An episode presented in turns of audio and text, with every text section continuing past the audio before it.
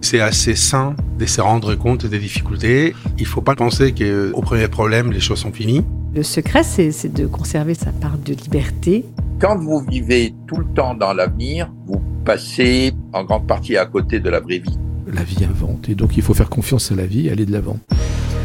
Sur Radio Classique, vous écoutez les chefs d'entreprise parler stratégie, investissement et résultats financiers. Mais pour vraiment les comprendre, il faut aussi connaître leur parcours, savoir quels sont les grands événements qui les ont marqués et ceux auxquels ils ont participé. C'est ce que ces femmes et ces hommes viennent raconter dans ce podcast. Je suis Céline Cajoulis et vous écoutez la saison 3 de Secrets de dirigeants. Il y a des chefs toqués, des chefs à chapeau, d'autres étoilés et craints comme des généraux, et puis il y a des chefs discrets et créatifs qui ont la tête dans les étoiles mais les pieds sur terre. Ils sont tous les jours en cuisine, aiment leur terroir et ils sont heureux. Jean Sulpice, je suis le chef de l'auberge du Perbise à Taloir. Lui vit en communion avec son environnement lorsqu'il est dans les champs avec les cultivateurs ou en bateau avec les pêcheurs du lac d'Annecy, inspiré par Marc Vera, mais surtout par son amour profond de la nature car lorsque Jean Sulpice n'est pas en cuisine, il fait de l'exercice, pas le genre sportif du dimanche, plutôt du mardi, avec étape du Tour de France, randonnée à pied, en ski ou en VTT. À 32 ans, il est devenu le chef doublement étoilé le plus haut d'Europe, avec un établissement à Val Thorens. Depuis 2017, il a repris l'auberge du Père Bise, une institution vieille de 120 ans, et le 5 février de l'année suivante, à la une, le guide Michelin vient de dévoiler son palmarès. Deux nouveaux chefs obtiennent trois étoiles, dont Marc Vera. Et parmi ceux qui décrochent deux étoiles, eh bien, on trouve notamment un de ses disciples, Jean Sulpice, installé à Taloir, en Haute-Savoie, à l'auberge du Père Bise. Je ressens euh, beaucoup, beaucoup, beaucoup d'émotions, d'encouragement. Quand je suis monté en 2002 à Val Thorens, j'avais 23 euh, ans. Mon objectif, c'était d'instaurer la gastronomie à 2300 mètres. Tout le monde m'avait dit euh, ça marche pas. Il y a plein de gens qui ont essayé avant toi. à la montagne, les gens ils veulent manger que des raclettes et des spécialités savoyardes. Donc la gastronomie, ça fonctionne pas. On est dans un environnement de ski. Mon restaurant avait une très belle terrasse vue sur la cime Caron et, et Péclet. Et la clientèle des Trois-Vallées pouvait venir en ski donc c'était plutôt une ambiance qui me faisait plaisir. Euh, J'avais pas de nappe à l'époque. Tout le monde me disait que la gastronomie euh, c'est sur des nappes, que quand tu es saisonnier euh, tu peux pas avoir des, étoiles. Donc en fait, il y avait pas mal de, choses négatives pour me faire repousser chemin. Et comme moi j'ai fait mon apprentissage dans une maison étoilée et que j'ai travaillé que chez des chefs étoilés, naturellement la gastronomie c'est dans mes veines, c'est dans ma peau. Et c'est ça qui me rend heureux. Et je rends les gens heureux. Donc je, me suis euh, pas démotivé, je me suis accroché pour faire ce que j'aime. Et j'ai transmis ce que j'aimais.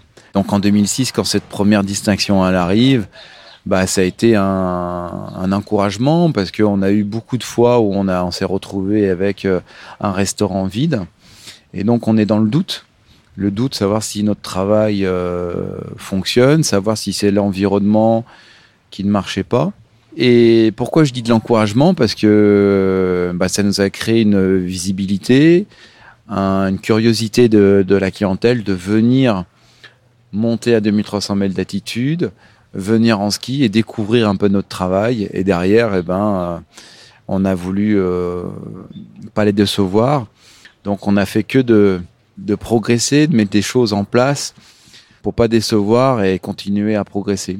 Et effectivement, ben, en 2010, cette deuxième étoile euh, arrive. Et là, on s'est dit, waouh, on était un peu dans notre bulle, à continuer à faire grandir notre travail, et une deuxième récompense arrive. Ça a été encore un encouragement euh, fort pour euh, montrer que la gastronomie est possible, même à 2300 mètres d'altitude. Oui, parce qu'il y a des contraintes à 2300 mètres d'altitude pour cuisiner. Tout ne se passe pas comme au niveau de la mer. Il a des contraintes culinaires, effectivement, mais elle a aussi un environnement qui n'était pas forcément naturel pour apprécier de la gastronomie. Il faut des clients aussi qui ont la culture de venir profiter, apprécier ce style de cuisine. Et quand on fait du ski, c'est un peu difficile d'associer les deux. Prendre le temps, parce que la gastronomie, c'est pas manger sur le pouce, c'est prendre le temps d'apprécier, de comprendre la cuisine du chef, faut être bien psychologiquement, ça se prépare de venir à une table gastronomique. C'est un peu le résumé de votre vie. Du sport presque à extrême, et de l'autre côté de la haute gastronomie. J'ai pris conscience que effectivement euh, ma passion de la gastronomie euh, du côté de mes grands-parents et de ma maman et euh, la passion sportive que mon frère a pu instaurer dans la famille par ce sportif de haut niveau, je l'ai vu grandir, suivi. Bah, en fait, j'avais tous mes éléments naturels qui étaient en œuvre à Val Thorens et j'ai pu montrer que le sport et la gastronomie pouvaient fonctionner. Fonctionner ensemble. Fonctionner ensemble.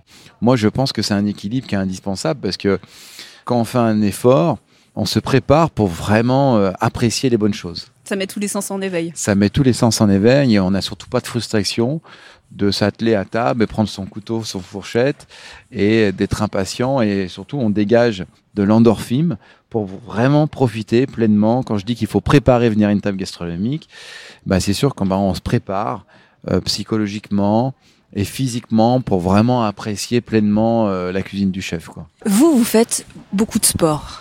On est au bord du lac d'Annecy. Donc il y a à la fois le ski l'hiver, le ski de randonnée j'imagine, le vélo, de toute façon tout ce qui peut être un peu extrême et qui se fait dans le coin, vous faites. Pourquoi est-ce que le sport est aussi important dans votre façon de concevoir et de construire votre cuisine? Ici dans mon territoire, j'ai la chance de pouvoir apporter une activité physique à chaque saison et qui vienne encourager et exciter ma créativité sur chaque saison. Comme je suis passionné par la nature, mon inspiration, elle est quand même proche de cette nature.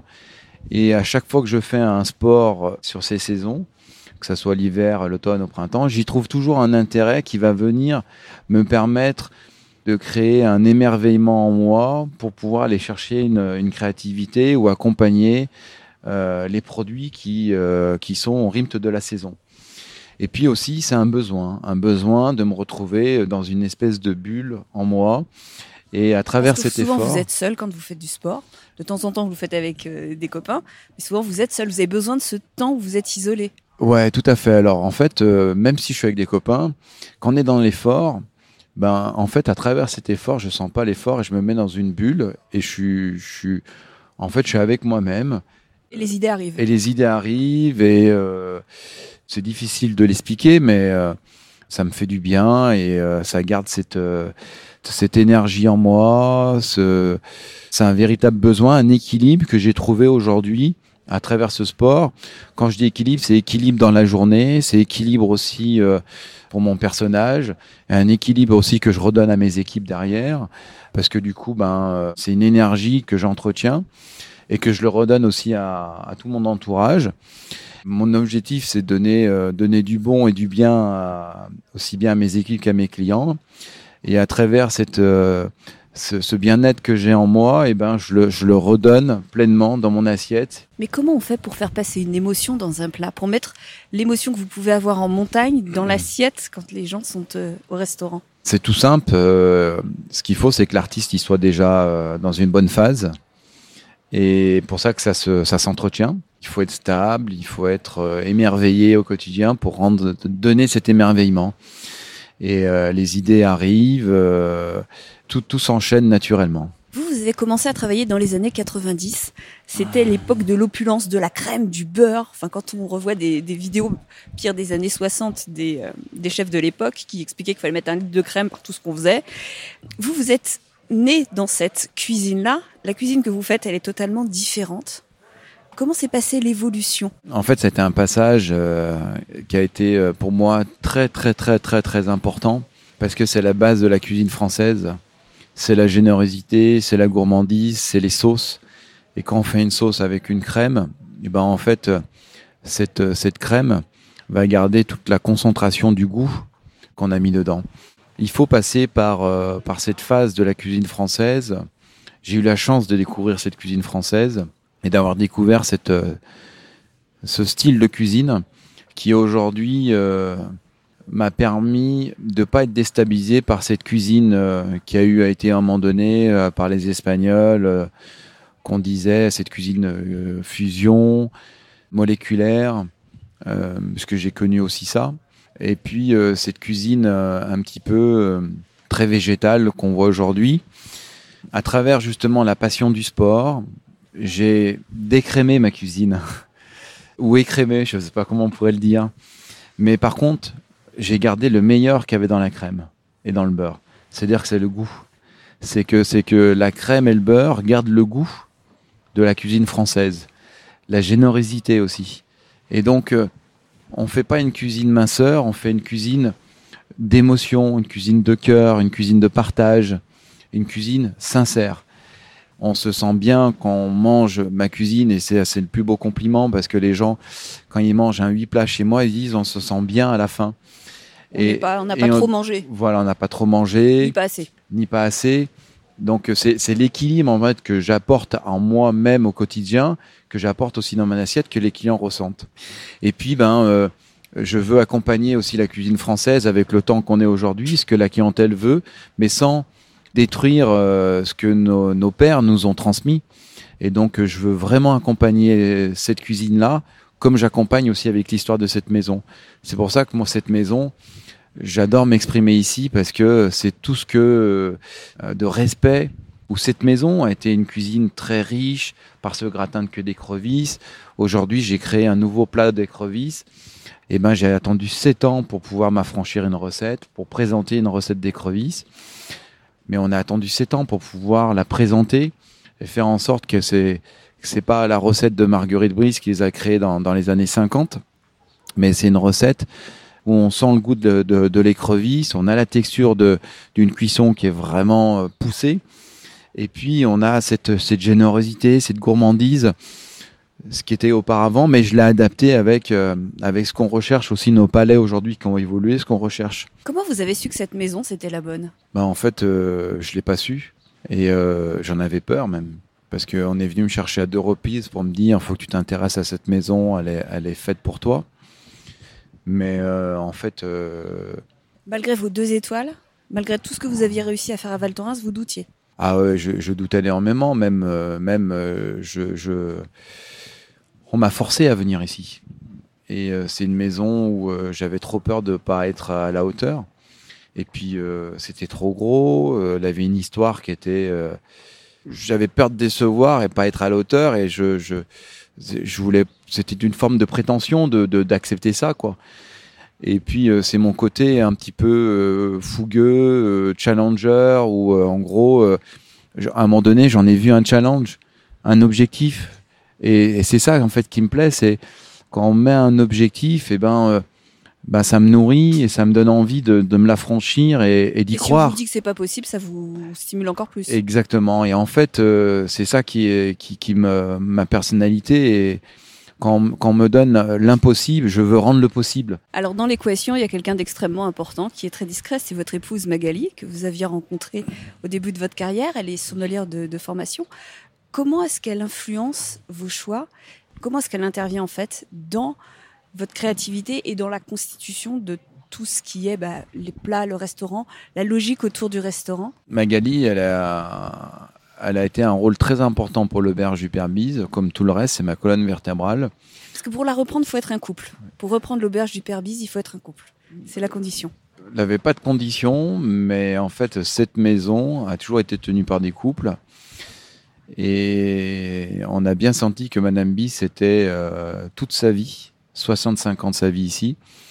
Et donc, euh, elle voulait pas se tromper sur le repreneur qui était derrière. Elle voulait pas quelqu'un qui reprenne cette maison pour en faire un, lieu euh, commercial et, et puis d'utiliser euh, cette maison. Elle voulait vraiment quelqu'un qui puisse euh, s'affranchir cette maison et continuer l'histoire comme elle, elle l'a fait, quoi. Parce que c'est une femme euh, remarquable qui a toujours tenu euh, les manettes de cette maison et euh, on lui doit le respect et on doit le respect aussi de ces quatre générations qu'on fait l'histoire de cette maison. Et en tout cas, avec Magali, on avait à cœur, si on prenait cette maison, c'est de continuer à prolonger l'histoire de cette maison et d'écrire notre chapitre parmi cette longue histoire. Magali, euh, quand euh, je me suis intéressé là-dessus, elle s'est dit euh, bon, on, le laisse, il va, il va s'épuiser. Et puis, et puis, bah, je l'ai tellement cassé les pieds avec ça. Et à un moment donné, bah, je me suis retrouvé face à mon propre jeu, c'est-à-dire que tout était ouvert. Les banques, la famille Bise à m'accepter que ce soit moi, le futur repreneur. Et là, j'ai eu un moment très, très, très difficile. Je dormais plus la nuit. Et en fait, je cherchais une issue de secours pour pouvoir euh, dire. Expliquer que c'était pas le bon moment. Et en fait, euh, ouais, parce que en fait, quand tu arrives devant euh, bah, le moment où tu arrivais à tout faire en sorte que ça fonctionne, et que là, tu, tu réalises que ça y est, c'est bon, euh, les clés vont être à toi demain. Et là, j'ai eu un coup de panique en fait. J'ai eu peur. Et je cherchais une issue de secours pour dire, attends, euh, avoir que le côté de dire, non, je, en fait, je peux pas. Et puis, ben, donc j'en parle à Magali. Elle me dit, écoute, Jean, euh, ça fait tellement d'années que tu nous embêtes avec ça. Quoi qu'il se passe, les pieds. quoi Faut qu'il y se- aller. quoi qu'il se passe, je te suivrai. Donc on y va. Et une fois qu'elle m'a dit ça, eh ben, j'ai pris confiance en moi et j'ai foncé. Ça m'a donné une euh, confiance, l'énergie pour pouvoir assumer et affronter toutes les difficultés qu'on a pu euh, subir à la reprise de cette maison. Et j'avais mon objectif et tout ce qui arrivait autour, je les voyais pas. Je restais dans mon objectif très positif et j'allais chercher le positif et tout le négatif, euh, je le repoussais.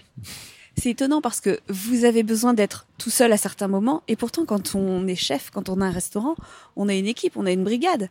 Comment on peut concilier à la fois l'idée d'avoir besoin d'être solitaire, vraiment seul à certains moments, et d'embarquer quand même une équipe et d'avoir besoin aussi peut-être de l'énergie de cette équipe Bah oui, oui, en fait, on se, nourrit de ces, de ces équipes. euh, euh, mon équipe se nourrit de moi. C'est ça la magie d'une équipe aussi.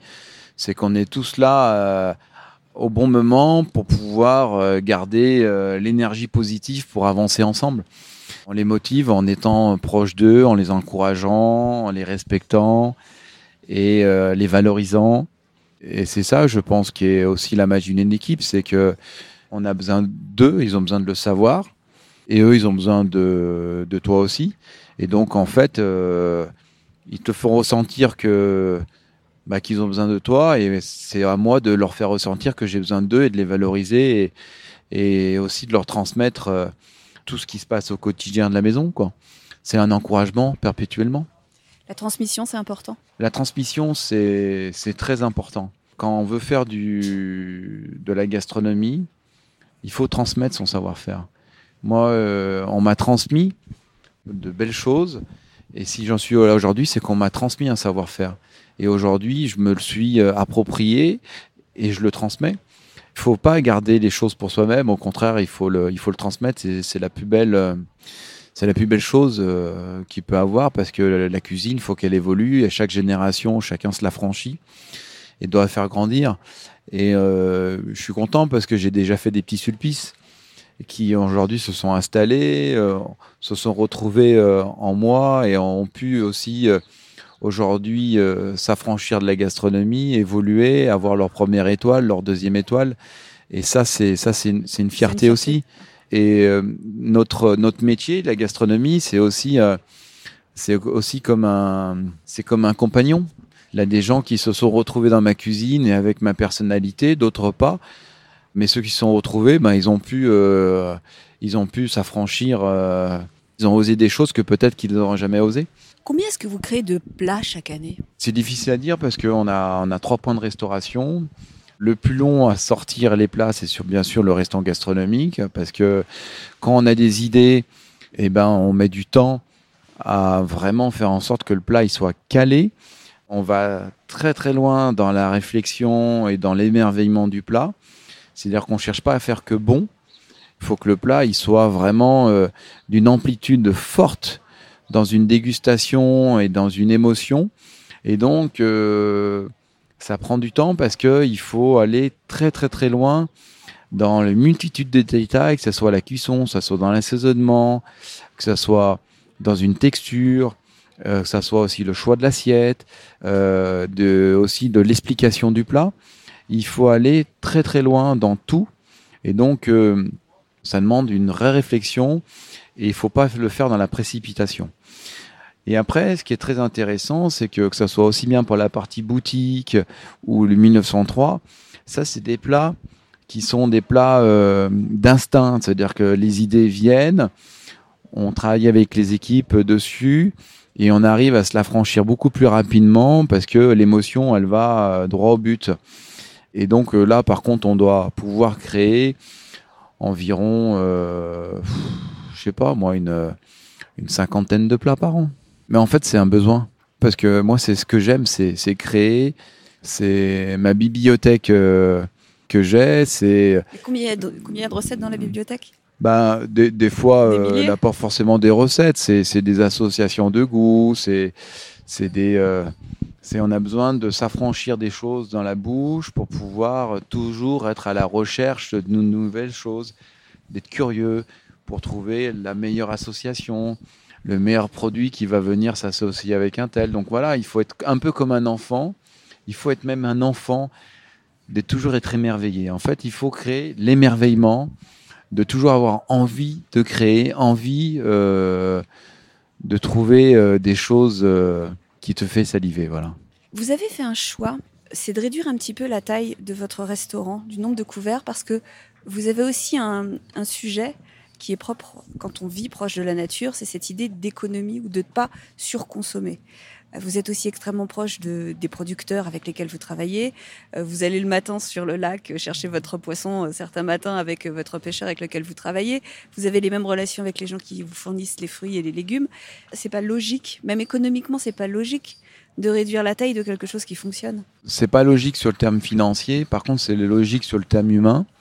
C'est-à-dire que sur le terme humain, pour mes, euh, pour mes équipes, on gagne en précision aussi. Donc, euh, comme la gastronomie, c'est de la haute voltige, c'est comme un sportif de haut niveau. Donc, on se donne les moyens pour être le plus précis possible et donner le, la meilleure satisfaction à notre client. Pour ça que c'est important de pas d'être en surproduction pour nos producteurs et puis aussi d'être en sur-régime pour mes équipes, et pour aussi le côté culinaire. La gastronomie, il faut pas se tromper, il faut pas tricher. Et donc c'est pour ça que la, suivant la taille de, de l'entreprise et de tes équipes, eh ben, il faut être précis. La précision, eh ben, il faut qu'il y ait un certain nombre de clients euh, précis. Par exemple, pour faire aujourd'hui entre 28 et 30 couverts, j'ai 7 sommeliers. Et ces 7 sommeliers, eh ben c'est pas juste pour dire j'ai cette sommelier, c'est que là une précision, quand on décide de faire un accord mets vin de 8 verres, eh ben on prend le temps d'expliquer pourquoi on met ce vin là. Là une explication, c'est pas que servir du vin, là un véritable travail qui est fait derrière pour pouvoir s'affranchir un plaisir, une précision, une excellence. Et l'excellence, eh ben, ça se fait pas en prenant des raccourcis. J'ai quelques petites questions pour terminer. C'est qui la team Sulpice? La team Sulpice, c'est euh, tous ceux qui veulent s'affranchir mon énergie, mon envie d'être un peu comme moi, euh, voilà, d'aller chercher des objectifs, des challenges.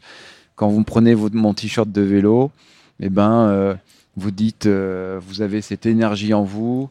Quand vous êtes dans un col, il y a des gens qui reconnaissent ce, ce maillot bleu, blanc, rouge c'est l'art à la française, c'est le coq sportif. Vous êtes encouragé et du coup, ça vous donne envie d'aller au sommet du col et de dire ah, tiens, on va aller descendre le col, on va se refaire un autre col. Voilà, c'est toujours repousser ses limites. C'est un esprit toujours repousser les limites. C'est l'émerveillement, c'est l'excitation, c'est du punch, c'est voilà quoi, c'est la gourmandise, c'est tout ça quoi. Vous faites beaucoup de sport, vous cuisinez beaucoup? Ça laisse pas beaucoup de temps pour autre chose, ça. Et de la famille. En fait, euh, en fait, euh, c'est peut-être un peu comme l'appel des trois étoiles Michelin. J'ai trois choses en moi. J'ai la famille, j'ai le sport et la gastronomie. C'est un équilibre qui m'émerveille. Et bien sûr, Magali euh, m'a beaucoup accompagné pour l'équilibre familial.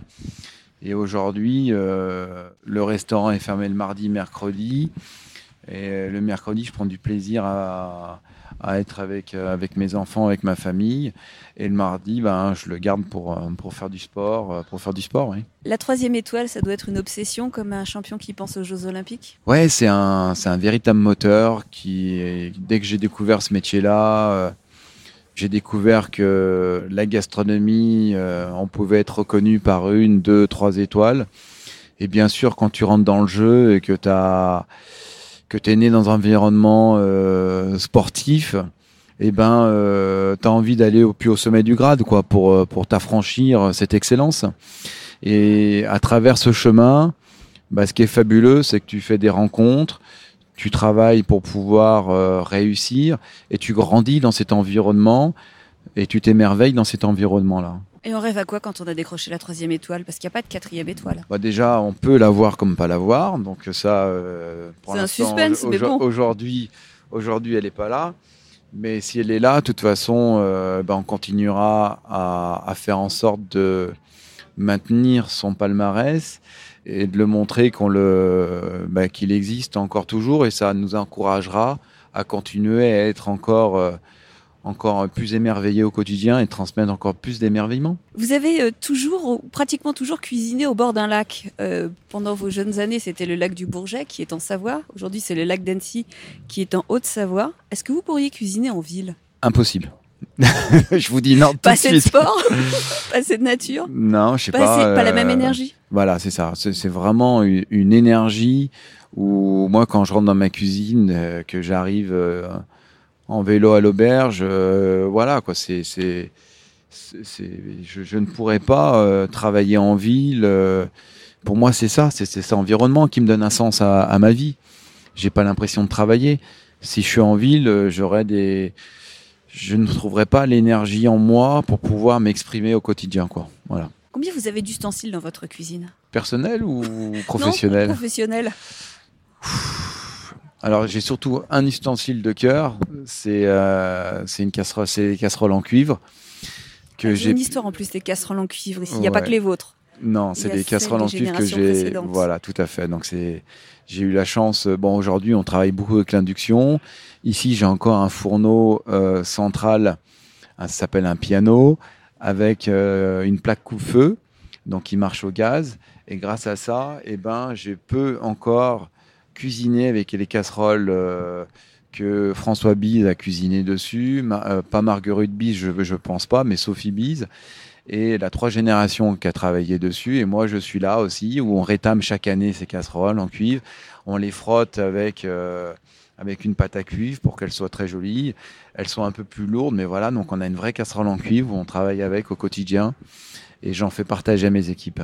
Et vous, vous avez les vôtres vous n'avez pas inscrit votre nom. Il n'y a que vos initiales dessus, c'est ça donc, euh, Sur chaque casserole, pour reconnaître les générations, on inscrit. Tout à fait. On a, j'ai remis mes petites initiales dessus euh, en face de, de François Bise et Sophie Bise. Donc j'ai mis mes petites initiales. Voilà, ça c'est euh, un petit côté, de côté aussi un peu clin d'œil où je me suis affranchi un petit peu mes initiales à, travers celles de de, Sophie et de François Bise. Vous faites encore la vaisselle? Ouais, à, la maison ou même ici, ouais, bien sûr. Ouais. Ouais, c'est pas de, c'est hyper important de, faire la vaisselle. C'est même. Combien il y a de euh, personnes dans votre team au restaurant? En tout, on est 120 dans la maison. Et en cuisine, avec les deux points de restauration, avec la pâtisserie et la plonge, on est, on est 35. C'est une belle brigade. C'est une belle brigade. Quel est le plat que vous préférez manger? Alors, ça dépend de la saisonnalité, ça dépend euh, de mes humeurs, de mon envie. S'il fait froid et qu'on est en plein hiver et que je suis avec une bande de copains et qu'on a fait un bon tour de ski de rando, de manger une joue de bœuf confit avec euh, une polenta, c'est quand même sympa. À l'automne, j'irais plutôt sur un gratin de, de courges et puis, euh, au printemps, ce que j'adore, c'est euh, une jardinière de légumes avec la pomme d'arfin de ma maman. Ma maman fait une galette de pommes de terre. Que vous ne savez pas refaire, j'imagine. Alors, à chaque fois que je la fais à ma femme, elle me dit toujours ça vaut pas celui de ta maman. Même si ma maman elle le rate de temps en temps parce que les pommes de terre sont pas bonnes, etc. Non, mais il y a un ingrédient supplémentaire. Voilà. Et en fait, c'est ça que j'aime dans la cuisine. La cuisine, c'est le côté cœur, qu'on a quand on goûte une recette de quelqu'un, eh ben c'est le côté affectueux qui fait la magie de la cuisine. Quoi. Et les recettes familiales sont souvent, sont même pas souvent, sont les, les meilleures parce que ça vient du cœur. Qu'est-ce que vous leur faisiez aux enfants de la crèche à Val Thorens Eh ben, on leur faisait des choses euh, très simples, mais en tout cas, on leur faisait toujours euh, goûter des herbes, on mettait des épices, des légumes comme des topinambours, et avec les éducatrices, eh ben, elles m'accompagnaient dans cette démarche où euh, eh ben, le, elles faisaient goûter aux petits, euh, aux petits. Et puis on s'est aperçu qu'à force de leur faire goûter, ben, ils se, ben, ils connaissaient le produit, donc du coup ils appréciaient les produits. C'est une sacrée expérience, ça. C'était une super expérience parce que pour moi, ça a été aussi un, un beau défi parce que c'est vrai que les enfants, on a, on n'a pas toujours, on aimerait qu'ils leur, leur faire manger de, de bonnes choses et des fois ils ont des phases. Ça prend du temps aussi. Vous voulez dire que vos enfants, de temps en temps, ils vous traînent dans un- une chaîne de fast-food américaine? Alors, euh, pas moi. Je sais que mon épouse, elle est traînée, mais moi, je ne mets pas les pieds. D'accord. Euh, et... Mais en tout cas, je leur fais toujours goûter. euh, Moi, j'adore cuisiner à la maison. La cuisine de maison, je prends un plaisir fou de faire à manger à la maison. C'est une cuisine sans pression. Mmh. Et donc, Ah bah, euh, aussi, t'as celle pas de la temps. famille. Ouais, mais tu. Si c'est pas bon, les enfants, ils vont pas hésiter à le dire. Oui, mais c'est toujours bon à la maison. D'accord. Et puis j'aime, moi j'aime, même si je suis tout seul à me faire manger, j'aime me faire à manger. J'adore, j'adore prendre le temps de faire à manger, même si c'était juste une salade de tomates, prendre le temps de l'assaisonner comme il faut, de mettre le petit ingrédient, la petite épice qui va avec dessus, la petite herbe. C'est fabuleux quoi. Quelle est la place de l'ego en cuisine? Il n'y en a pas. faut rester humble dans la cuisine. Parce que tous les jours, à chaque service, tu es confronté à, à vouloir faire euh, très très bien et on reste des humains et la, le plus gros difficulté d'être humain et comme dans un produit c'est la régularité donc là pas d'ego il faut pas en avoir d'ego faut faut rester très très humble on n'a pas sauvé des vies en faisant de la cuisine c'est important de rester humble Il y a des chefs qui ne sont plus jamais en cuisine, qui ont créé des chaînes, qui ont créé des restaurants partout dans le monde, des chefs qui font de la télévision, des gens qui ont une autre exercice de la cuisine que la vôtre. Pourquoi est-ce que vous, vous avez choisi de continuer à être un chef qui cuisine, qui est là à chaque service? C'est comme l'art, hein, euh, l'en a pour tous les goûts. Et on a tous des personnalités différentes. Et ce qui est important, c'est d'aller là où on se sent bien. Moi, je suis, euh, je me sens bien d'être avec mes équipes au quotidien et je me sentirais mal si aujourd'hui euh, je serais un peu de partout, je serais pas capable de le faire et je n'ai pas envie de le faire. Aujourd'hui, mon équilibre euh, de vie et d'expression, elle est comme je la vis au quotidien et euh, j'en ai pas le besoin d'aller m'exprimer euh, dans d'autres établissements à droite à gauche.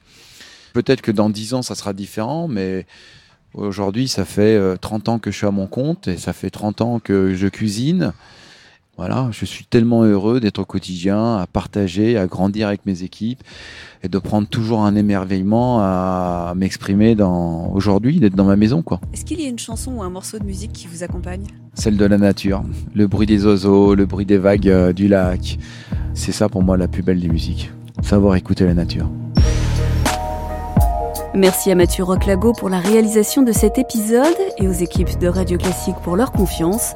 Je vous donne rendez-vous dans deux semaines. D'ici là, vous pouvez retrouver les précédentes saisons de Secrets de dirigeants sur vos plateformes habituelles, sur le site ou l'application de Radio Classique.